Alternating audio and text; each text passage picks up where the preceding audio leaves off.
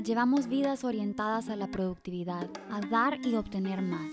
En ese afán le restamos importancia a nuestro bienestar. Yo soy Liz Rodríguez, Health Coach, aprendiz de la vida, y te doy la bienvenida a Pausa Consciente.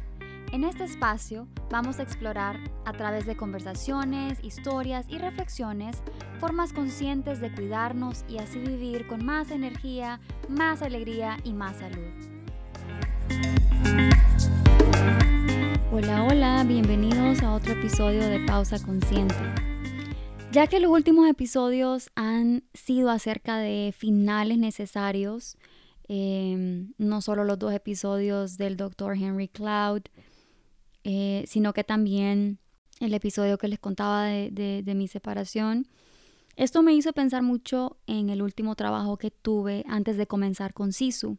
He tenido experiencias muy importantes en mi vida, pero esta me marcó de una forma muy profunda y me pareció que era algo que valía la pena compartir, pues sé que muchos pasamos por lo mismo. Nuestros trabajos son gran parte de nuestra vida. En ellos pasamos la mayor parte de nuestro día, son nuestra fuente de dinero, nuestros trabajos determinan en gran parte nuestro estado de ánimo, dependiendo si lo que estamos haciendo se alinea con nuestros valores y con lo que queremos lograr en la vida. Les cuento que al llegar a Inglaterra me ofrecieron un trabajo en un centro comunitario donde yo había sido voluntaria antes.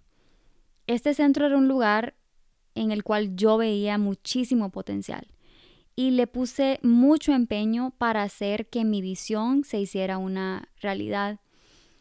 Pero realmente se requería más de lo que yo podía dar para sacar todo aquello adelante. Y terminó siendo un lugar en el que me sentí muy frustrada y no me permití tampoco disfrutar los cambios que logré implementar y, y los logros que tuve porque de mi perfeccionismo, para mí yo lo que había hecho, esto no, no era suficiente. Después de cinco meses de estar ahí, yo ya no quería ser parte de, ese lugar, pero se me hacía muy difícil dejarlo, porque en parte mi ego me decía, no, quédate y demostrar que sí puedes. O me decía, es que irte es como darte por vencida. Pero aparte de todo ese ruido mental, yo me sentía todos los días como que no tenía energías porque nadaba contracorriente solo para obtener que, que me aprobaran hacer hasta los más mínimos cambios que eran súper necesarios y, y mi salud comenzó a sufrir un montón. Además que tenía una enorme bandera roja que no podía ignorar, que el gerente que estuvo anteriormente, antes del que yo reemplacé, eh, murió de un ataque al corazón y murió en el centro donde yo estaba trabajando. Y yo dije, bueno, Ani, si esto no es señal suficiente para que comprendas que, que, que este no es un lugar sano, pues ya no sé, ¿verdad? ¿Qué, qué, qué más necesito ver? Pues consciente de que este lugar afectaba mi salud mental y física, decidí buscar otro trabajo y dejar mi ego a un lado. Sentía que había desperdiciado mi tiempo, que esto se vería mal en mi CV, porque imagínense dejar un trabajo a los cinco meses, o sea, ¿qué, qué puede decir de uno, verdad? Eso es lo que nos han dicho siempre. Pero yo no aguantaba más, así que decidí priorizar mi, mi bienestar. Apliqué a muchos trabajos, incluyendo un trabajo de medio tiempo con un gobierno local. Eh, para ser honesta, no entendía muy bien qué era lo que necesitaban de mí, sabía que era un trabajo administrativo, pero me llamó mucho la atención que fuera con el gobierno y también me, llamó mucho la atención que fuera mm, de medio tiempo, porque me sentía totalmente agotada y sentía que, que un trabajo de medio tiempo podía ayudarme a, a volver a mi equilibrio y mientras estaba en eso podía encontrar otro de, de, tiempo completo. Además era un contrato de tres meses, entonces pensaba que, que era ideal. Fui a la entrevista, me acuerdo que con mucho miedo, o sea, yo no quería compartir mucho acerca de lo, de lo de, de mi trabajo en el centro, yo quería que me preguntaran otras cosas que había hecho en Honduras, Pero ellos estaban muy interesados en saber y me hacían muchas preguntas eh, de cómo había hecho esto, cómo había resuelto lo otro, sobre todo procesos administrativos, porque el centro había estado, digamos, abandonado y, digamos que yo pues recogí toda la parte administrativa y, puse en orden las cuentas y eso, y eso les llamaba mucho la atención a ellos. Y yo por dentro pensaba, no, cambiemos de tema porque, porque no logré lo que me propuse en ese centro. Sentía mucha pena, mucha pena pensando que lo que había hecho no había sido suficiente, pero al final me pedían más y más detalles porque para ellos eso era, era mucho. Salí de la entrevista, tomé el tren a mi casa y 40 minutos después me llamaron. Estaba llegando a mi estación y me ofrecieron el trabajo, pero me dijeron que realmente me, necesitaban a, a tiempo completo y que necesitaba comenzar la siguiente semana. Y básicamente era, eh, digamos que yo fui a entrevista un martes, mi último día en el centro comunitario era ese viernes y yo tenía que comenzar con ellos el siguiente lunes. A pesar de saber que yo estaba extremadamente agotada y tal vez pude haber negociado una semana de descanso, de decir, saben que no puedo, dije que sí. Y quiero resaltar tres cosas aquí. Lo que nos dicen de afuera, que tenemos que tener X para conseguir un trabajo, que nuestro CV tiene que verse de una manera, etc., no aplicó para mí. Yo era alguien que tenía cero experiencia en Inglaterra y tuve ese trabajo de administradora en este centro y luego obtuve ese otro trabajo en el, en el gobierno. Así que yo siento que, que realmente hay, hay cosas que son para nosotros y nos vamos alineando hacia ellas. Pero sobre todo hay cosas que al, parecer malas, al parecer que son pérdida de tiempo o dañinas, realmente traen un aprendizaje, traen un propósito a nuestras vidas. Y aquí es donde yo creo que todo eso de afuera se vuelve irrelevante. Porque si el universo dice, hey, tienes que aprender esta lección en este lugar, las cosas se van a alinear para que yo termine en ese lugar o en otro pero que, que yo aprenda una lección. Entonces, lo siguiente es que todo ayuda para bien. La experiencia que yo obtuve en ese centro comunitario, aunque solo fueran cinco meses, aunque me pareciera duro, me llevó a este otro trabajo, que ha sido una de las experiencias más retadoras de mi vida, pero también más enriquecedoras. Así que todo tiene su tiempo, todo tiene su propósito. Y eso es algo que yo experimento siempre en mi vida, lo repito, lo vivo día a día y sobre todo lo viví en este trabajo del cual les voy a contar. Y el tercer punto que quiero resaltar de esto es que desde el inicio yo prioricé lo de afuera. Tomé este trabajo sin descansar del anterior, sabiendo que, que iba a un trabajo en medio tiempo para recuperar mi bienestar. Mi tanque ya estaba empty y empecé de una un trabajo nuevo y ahora lo veo distinto porque sé que lo más importante siempre soy yo. Y ahora que veo hacia atrás digo, Ani, tal vez si te hubieras dado una semana de descanso, las cosas no hubieran sido tan difíciles. Pero bueno, lo hubiera no existe, pero, pero sí quiero recalcar que, que la prioridad siempre somos nosotros. Pues volviendo al trabajo, me contrataron como gerente de soporte comercial y mi trabajo quedaba en una ciudad que se llama Winchester. Es como la típica ciudad pintoresca inglesa que vemos en las películas, es como, como romántica, como posh, como bonita, como que te dan ganas de pasar Navidad ahí, no sé, es muy, muy linda. Y yo cuando supe que iba a trabajar ahí me emocioné un montón, porque pensé que, iba a salir todos los días, en el almuerzo, que iba a caminar por la ciudad, que iba a conocer las tiendas, los restaurantes. Em, por ahí pasa un río y hay como un canal súper lindo. Y yo, o sea, yo me imaginaba caminando en ese lugar, recargándome. Y yo dije, perfecto, esa ciudad es hermosa y, y súper. Pero resulta que desde el inicio yo me entregué a ese trabajo de forma total trabajaba hasta tarde, tomaba el tren por la mañana, desayunaba, en el camino y luego tenía 30 minutos para almorzar, pero yo solo me tomaba 15, 20 y era el único momento en el que me apartaba de la computadora. Y, por cierto, mientras estuve en esa oficina por siete meses antes de la pandemia, solo salí a caminar y disfrutar de esa ciudad tan hermosa alrededor de tres veces. Me fui desconectando de mí, de mis prioridades, me dejé absorber por una cultura muy fuerte de sacrificio y me enfoqué en producir y ser eficiente. Esa cultura de sacrificio es muy, es muy fuerte en Inglaterra y es como, es como, me olvido de mí, lo doy todo por mi trabajo y, y, y véanme, véanme que me estoy sacrificando. Y es como una competencia a ver quién se sacrifica más. Es bien fuerte, es bien fuerte. Por lo menos en la organización donde yo estuve era, era muy fuerte. A mí no me importaba si estaba cansada o no. Yo solo quería entregar todo lo que me pidieran, aunque me tuviera que quedar hasta las nueve de la noche para lograrlo. Me encantaba, me encantaba que todos estuvieran contentos cuando yo resolvía un problema, cuando yo diseñaba un proceso nuevo, cuando yo lograba terminar un proyecto antes de tiempo. Para mí eso era todo.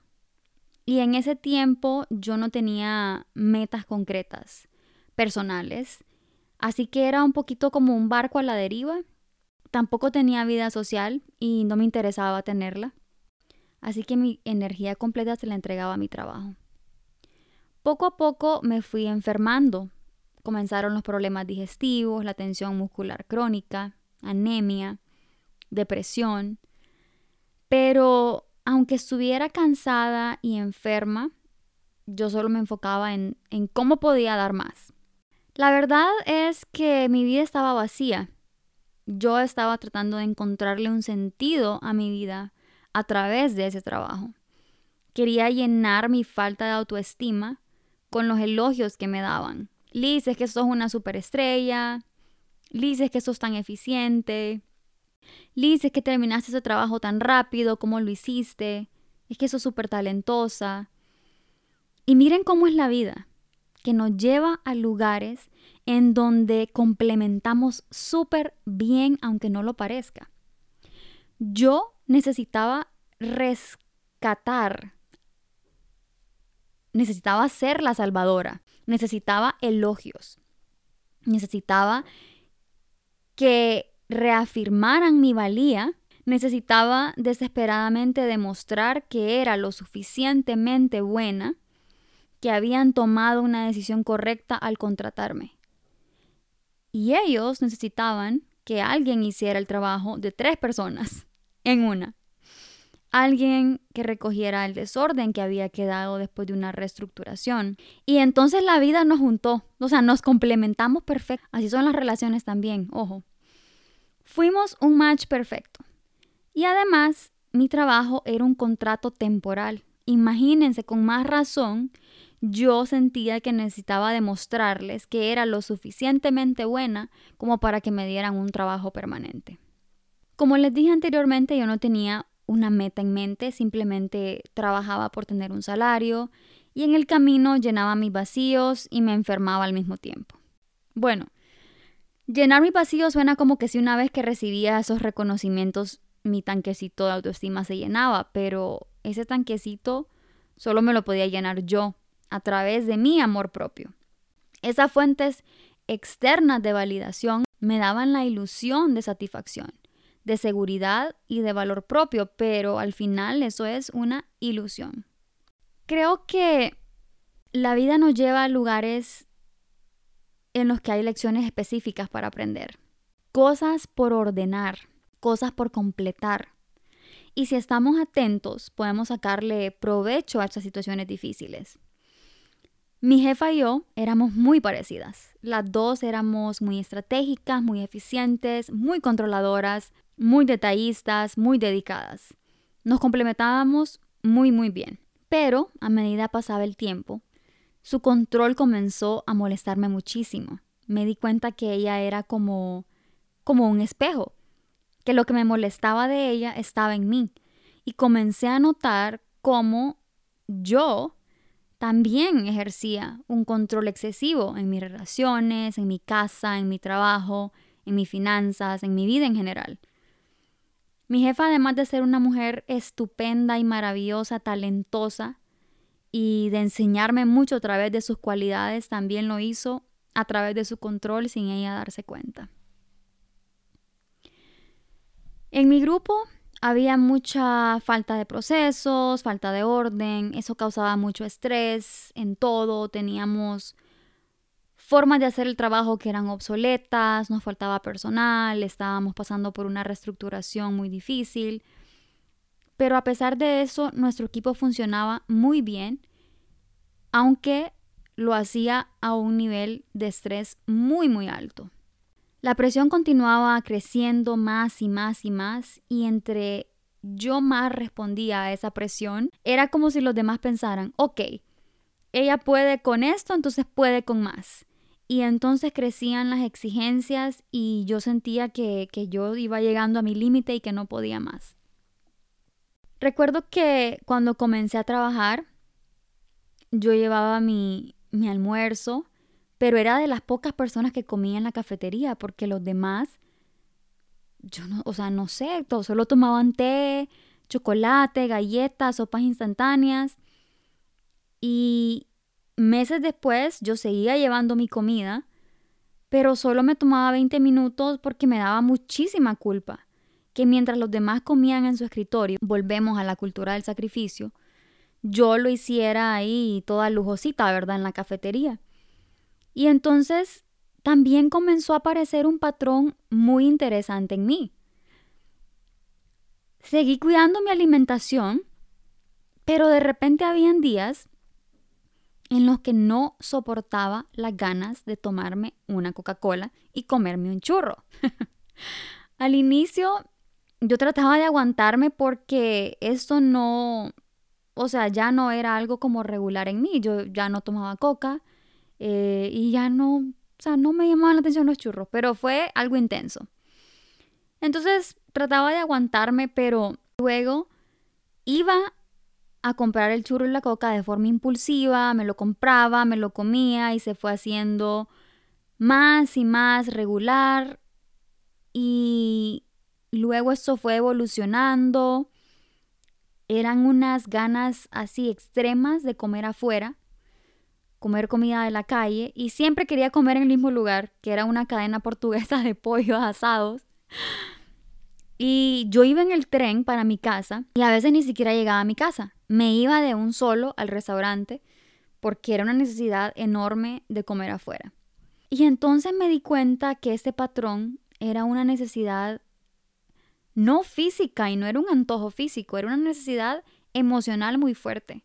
Porque esos churros, esa coca, ese pollo asado, me conectaban con Honduras, con mi niñez, con recuerdos bonitos de estar acompañada. Y en esos momentos tenía sentido tener todos esos antojos tan fuertes, porque yo me sentía muy sola. Vivía para trabajar el fin de semana tenía cero ganas de socializar porque yo soy introvertida, yo me recargo sola y el fin de semana era mi momento para recargarme. Así que no quería saber de reuniones, de gente, de salir, de nada. Y entonces eso se convirtió en una vida muy solitaria para mí. Además, el estrés se acumulaba tanto que los fines de semana ya no eran suficientes para que yo me desconectara del trabajo y recargara baterías. Entonces el lunes lo comenzaba ya arrastrando el estrés de la semana anterior. Y entonces se vuelve un círculo vicioso, porque necesitaba sacar fuerzas extra para pretender que estaba bien y que estaba lista para seguir siendo eficiente cuando realmente no lo estaba. Poco a poco comencé a descuidar mi apariencia, solo me vestía de negro, usaba un moño, unos burritos ahí para el frío que no me los quitaba. Llegó la pandemia y yo dije, uff, sí. O sea, una parte de mí pensó, voy a poder ir al parque, voy a poder caminar en mi hora del almuerzo, me voy a poder hacer un té en la tarde, relajarme. otra vez yo con, mi ilusión de, de, esos nuevos comienzos, pensando que el, llevar el trabajo a la casa lo iba a hacer más, más relajado. Pero fue todo lo contrario. Trabajaba todavía más, terminaba más tarde porque yo ya no tenía la excusa de decir es que me tengo que ir porque me va a dejar el tren. Las reuniones se volvieron más frecuentes, mi calendario se fue llenando más y más y más de llamadas. Y yo tenía que ver de dónde sacaba el tiempo para, para hacer mi trabajo, porque hablaba todo el día. Y era algo que no era sostenible. Me quejaba todo el tiempo con mi pareja, estaba agotada todo el tiempo.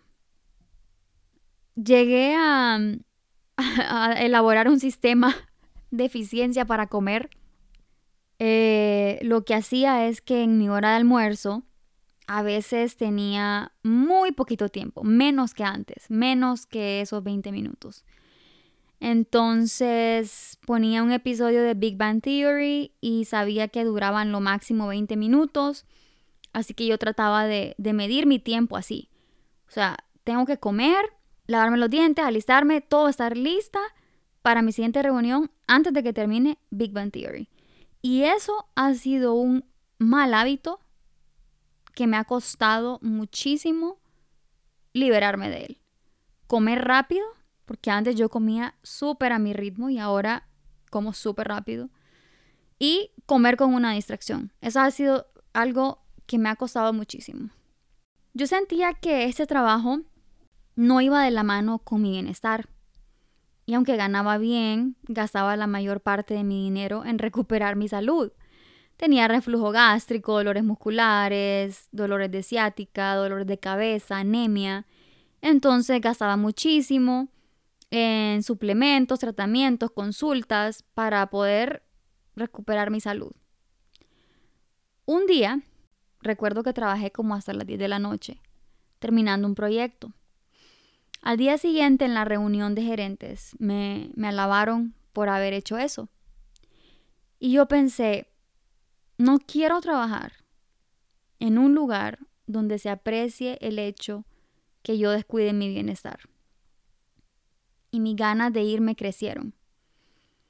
Ya los elogios no me estaban alimentando como antes, pero aquí yo ya estaba en terapia, yo estaba estudiando para ser health coach y estaba más consciente de, de mi salud, de mi salud integral y mi bienestar se estaba volviendo mi prioridad.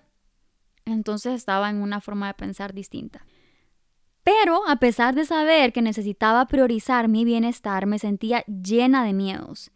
Y si no encuentro tu trabajo, y si no me pagan también como en este, y si el otro trabajo no tiene un título bonito como este, porque a mí me gustaba ser la gerente de soporte comercial. Me da una importancia extra. Y si no tengo suficiente dinero ahorrado, y si luego no me dan buenas referencias por haberme ido, y cuándo es el mejor momento para irme, y miles y miles de preguntas que me mantenían paralizada sin irme. Luego me comenzó, es interesante, pero luego me comenzó a invadir la culpa. ¿Cómo voy a dejar a mi equipo después de todo lo que, lo que me han apoyado? ¿Cómo voy a dejar este trabajo a medias? ¿Cómo voy a dejarle más carga a X o Y colega? Intenté renunciar una vez, pero no me fui. Me dejé invadir por, por mis miedos y nuevamente puse mi bienestar en segundo plano. Hablé con mi jefa y le dije, ¿sabe, ¿sabe qué? Me voy a aguantar hasta septiembre de 2021 Pensé que sería perfecto porque me daría tiempo de buscar eh, trabajo o de comenzar con lo del coaching. Pero eso fue creo que en enero más o menos. A finales de marzo yo me sentía agotada mental y físicamente. Me preguntaban algo, no lo podía recordar. Habían cosas que no sabía si las había hecho o no. No me podía concentrar en las reuniones. Ya era como que mi mente decía, man, ya no doy más, o sea, dame descanso. Y me sentí desesperada por un respiro y decidí tomarme unos días libres. Aunque estábamos en pandemia y sabía que no podía ir a ningún lugar, solo tomé días libres para estar en mi casa. En esos días experimenté una paz deliciosa. Me enfoqué en mí, en mi alimentación, en mi salud, en mi espiritualidad. Salí a caminar. Me enfoqué en la gratitud. Fue interesante porque este descanso me conectó con una parte de mí realmente distinta. Una persona que aprecia la naturaleza, que agradece por lo que tiene, que no se enfoque en lo que falta. Una persona creativa, paciente, una, una mujer abierta a la vida. Y me encantó. Esa nueva persona me encantó, me enamoró. Yo estaba en equilibrio. Y, y, me fascinó ver cómo mi cuerpo se sentía relajado, en paz, cómo podía dormir mejor. Conecté con mi esencia y eso me trajo después mucho dolor, porque experimenté el bienestar y me enganché. Entonces regresé al trabajo, lista para, decía yo, poner límites y comenzar a decir no. Y realmente comencé a dar menos, pero entonces sentí más presión, porque estaban acostumbrados a un nivel de eficiencia y a unos resultados muy altos que, que yo establecí ese estándar. Un día me sentía angustiada con tantas demandas y llegué a mi límite. Apagué mi computadora y saqué mi rompecabezas, que era, que era como una terapia para mí. Y medité y le dije al universo, necesito una respuesta porque yo no puedo más. Estoy llena de miedos, necesito respuestas y necesito que me guíes con episodios de podcast. Y voy a elegir tres podcasts aleatorios y necesito que me hables por ahí. Y fue muy interesante porque el primer podcast era acerca de la energía colectiva, de lo importante que era cuidar nuestra energía, de escuchar a nuestro cuerpo, de cuidarnos, amarnos. El segundo episodio era acerca de la intuición y de por qué a veces dudamos de nuestra voz interior. Y al final este era un episodio de Jay Shetty y decía que que tu intuición siempre te va a guiar al crecimiento, hacia el aprendizaje, hacia la evolución y hacia la alegría. Y el último podcast se trataba de elegir una vida desde la paz en lugar de valorar el dinero. Así que sentí que todas esas respuestas eran para mí y, sentí que, era, que realmente era hora de irme. Hablé con mi terapeuta, hablé con mi entonces pareja, necesitaba explorar opciones, pensar en voz alta. Y luego de hablar con ellos experimenté una paz excepcional, como cuando tenemos una certeza absoluta y supe que el momento había llegado. Ese día me había levantado, me acuerdo que me acuerdo que ese día me había levantado sin poder mover el brazo derecho. Tenía un dolor muy muy intenso y luego de tomar esta decisión de irme, el, el dolor desapareció y yo comencé a mover el brazo. Imagínense. Ese día tomé la decisión de soltar, de decir, esta lucha no es mía, y todo lo que sentía era paz, libertad. Suena paradójico que al perder un trabajo se sienta uno en paz y feliz, pero en realidad así se siente cuando nos priorizamos, cuando nos amamos, cuando escuchamos nuestro cuerpo y cuando nos respetamos. Hay algo aquí que quiero resaltar y es que tu corazón sea tu brújula siempre que tu corazón y tu entusiasmo sean los que te guíen hacia donde tenés que ir siempre. Cuando tengas dudas, pregúntate, ¿qué es lo que anhela tu corazón? Desde ese día experimenté una libertad hermosa, una paz infinita, pero sobre todo una gratitud enorme hacia mi trabajo. Porque no solo fue la fuente de mi sustento financiero por casi dos años, también crecí de formas que nunca esperé crecer personalmente y profesionalmente. Y además me permitió pagar mi curso de health coaching y comenzar un proyecto como Sisu que resuena mucho conmigo, con mi visión de vida, con mis valores y además amo hacer. Lo que hago ahora no se siente como trabajo y me permite dar lo mejor de mí sin demandas, ni exigencias, ni luchas, ni sacrificios. Si estás en un trabajo que sabes que no es compatible con tu bienestar mental y físico, un trabajo que sentís que te resta, que te drena la energía, que cuando lo terminás sentís que no tenés espacio para nadie, que afecta tu sueño, tu salud, otras áreas de tu vida, que no te sentís respetado, habla con vos mismo y pregúntate, ¿qué te mantiene atado a ese trabajo? ¿El miedo a perder un título? ¿El miedo a que, al qué dirán? ¿El miedo a dejar de ser quien sos en ese trabajo? ¿El miedo a no encontrar algo mejor? ¿La culpa? ¿La deuda? ¿Sentís que le debes a tu empleador? ¿Crees que nadie va a poder hacer lo que vos haces? ¿O tal vez estás atado a validaciones externas? ¿Sos él o la que rescata y todos te admiran por tu sacrificio? Quiero recordarte que nada es más importante que tu bienestar y que lo que sea que tu trabajo llena, entre comillas, es solo una ilusión. Y no estoy hablando de renunciar. Puede ser que solo necesites poner límites. Puede ser que necesites decir más seguido que no. Aclarar tus prioridades de vida, tus metas y que esas prioridades te incluyan a vos y a tu bienestar. Sí, pero es que si dejo este trabajo, ¿qué es lo que voy a hacer? Pues, ¿qué es eso que te trae alegría? Eso que te encanta tanto hacer que lo podrías hacer de gratis. Eso que cuando lo haces, el tiempo vuela.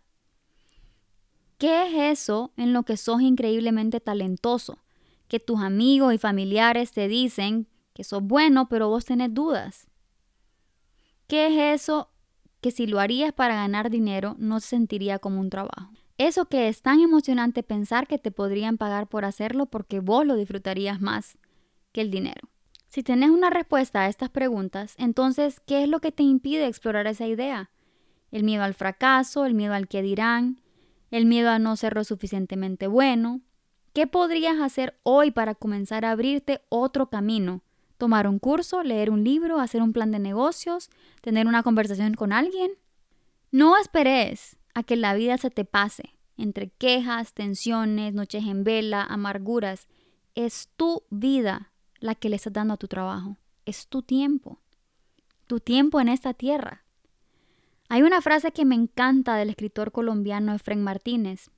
El qué dirán y las apariencias construyen cárceles con barrotes invisibles que, aunque inexistentes, son muy difíciles de romper. Nada como una buena jaula mental. Atrevete a explorar esa jaula mental, a ponerle nombre a esos barrotes invisibles y decidir cómo quieres vivir tu vida. Viktor Frankl, un psiquiatra que sobrevivió a un campo de concentración nazi, decía que los seres humanos podemos conservar la libertad hasta el último de los momentos, pues es lo único que no nos pueden quitar, la libertad a elegir. Seguir en esa situación incómoda es una elección diaria, pero espero que un día puedas tomar la elección que va alineada a tu intuición, a tu propósito de vida, a tu bienestar y a tu crecimiento. Y lo más importante, trabajar en tu crecimiento personal, en tu amor propio, en sanar y soltar viejas heridas del pasado, que son las que usualmente nublan nuestra visión y no nos permiten desapegarnos de situaciones dañinas. Gracias por regalarme tu tiempo, permitirme compartir con vos esta historia. Espero que te ayude a reflexionar en cuanto al tiempo que le das a tu trabajo, la energía que le das, si te resonó algo de lo que dije o si conoces a alguien que pueda beneficiarse con este episodio, te pido que lo compartas y que me ayudes a propagar este movimiento de bienestar. Te mando mucha energía positiva y espero que cada día con mucho amor propio y pausas conscientes encontres la sanidad y las respuestas que buscas. Hasta la próxima.